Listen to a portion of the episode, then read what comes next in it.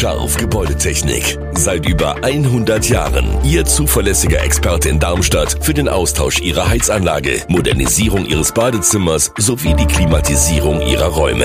Erwarten Sie mehr von uns, als Sie es gewohnt sind. Scharf Gebäudetechnik.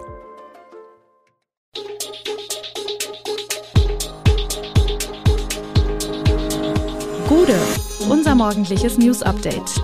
Das Wichtigste aus Südhessen für Sie im Überblick. Guten Morgen aus Darmstadt an diesem 19. Dezember.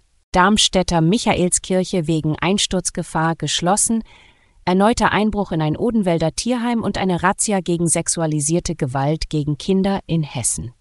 Das und mehr gibt es heute für Sie im Podcast. Die Michaelskirche im Darmstädter Martinsviertel bleibt bis auf weiteres geschlossen.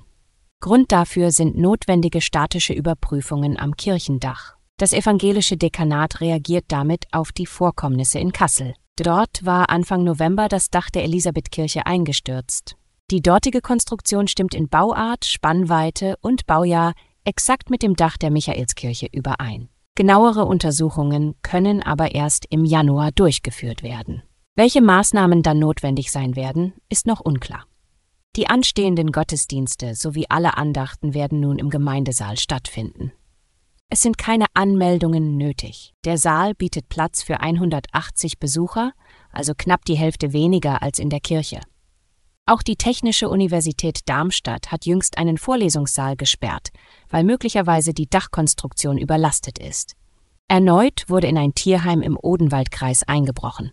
Erst vor einer Woche traf es die Einrichtung Tiere in Not in Reichelsheim. In der Nacht von Freitag auf Samstag ist es nun zu einem weiteren Einbruch in das Tierheim Michelstadt-Würzberg in der Hesselbacher Straße gekommen. Der hinterlassene Schaden an dem Michelstädter Tierheim sei wesentlich höher als die erbeutete Geldsumme, berichtet der Vorsitzende des Tierschutzvereins Odenwald, Dieter Berndt. Die Polizei bittet um Hinweise von Zeugen. Warum sich die Diebe ausgerechnet ihr Tierheim für einen Einbruch ausgesucht haben, kann sich der Verein nicht erklären. Nach den Einbrüchen sammeln Schülerinnen und Schüler des Michelstädter Gymnasiums Spenden für die beiden Tierheime. Auch das Tierheim in Michelstadt-Würzberg bittet um finanzielle Unterstützung für die Reparaturarbeiten. Kunden des neuen Nettomarktes in Pfunkstadt-Hahn kritisieren die zu hohe Schwelle an der Zufahrt zum Parkplatz. Neben Autofahrern bemängeln auch Personen mit Rollatoren, Rollstühlen oder Kinderwagen die Höhe des Rundbords an der Zufahrt zum Parkplatz des Supermarktes. Die Kritik an der Höhe der Bordsteinkante hat auch den Nettomarkt erreicht.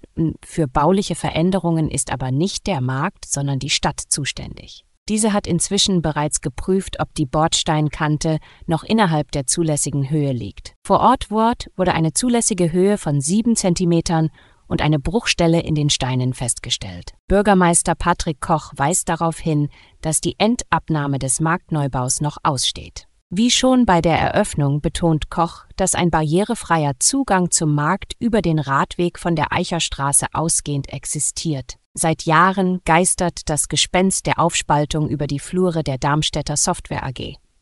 Ein Gespenst, das durch die Übernahme durch Silver Lake genährt wurde. Nachdem dies vor rund fünf Monaten klar dementiert wurde, kommt die Aufspaltung jetzt doch. Die Software AG wird den Bereich Business Process Excellence BPE die das Digitalgeschäft mit Software und vor allem Cloud-Lösungen für die Industrie umfasst, größtenteils abstoßen.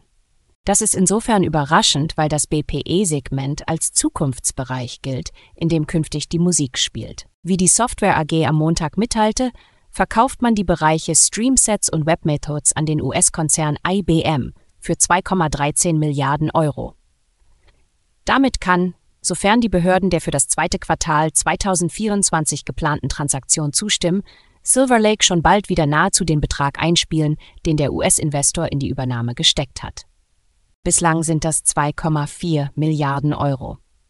BioNTech treibt den Aufbau einer Impfstoffproduktion in Ruanda voran, um afrikanischen Ländern unabhängigen Zugang zu Impfstoffen zu ermöglichen. Dies geschieht durch den Einsatz von innovativen Biontainern einer containerbasierten Produktionstechnologie. Bei einer Einweihungsfeier in Kigali wurde das erste Modul für die Impfstoffherstellung eingeweiht, ein wichtiger Schritt in BioNTechs Plan, ein Impfstoffökosystem in Afrika aufzubauen.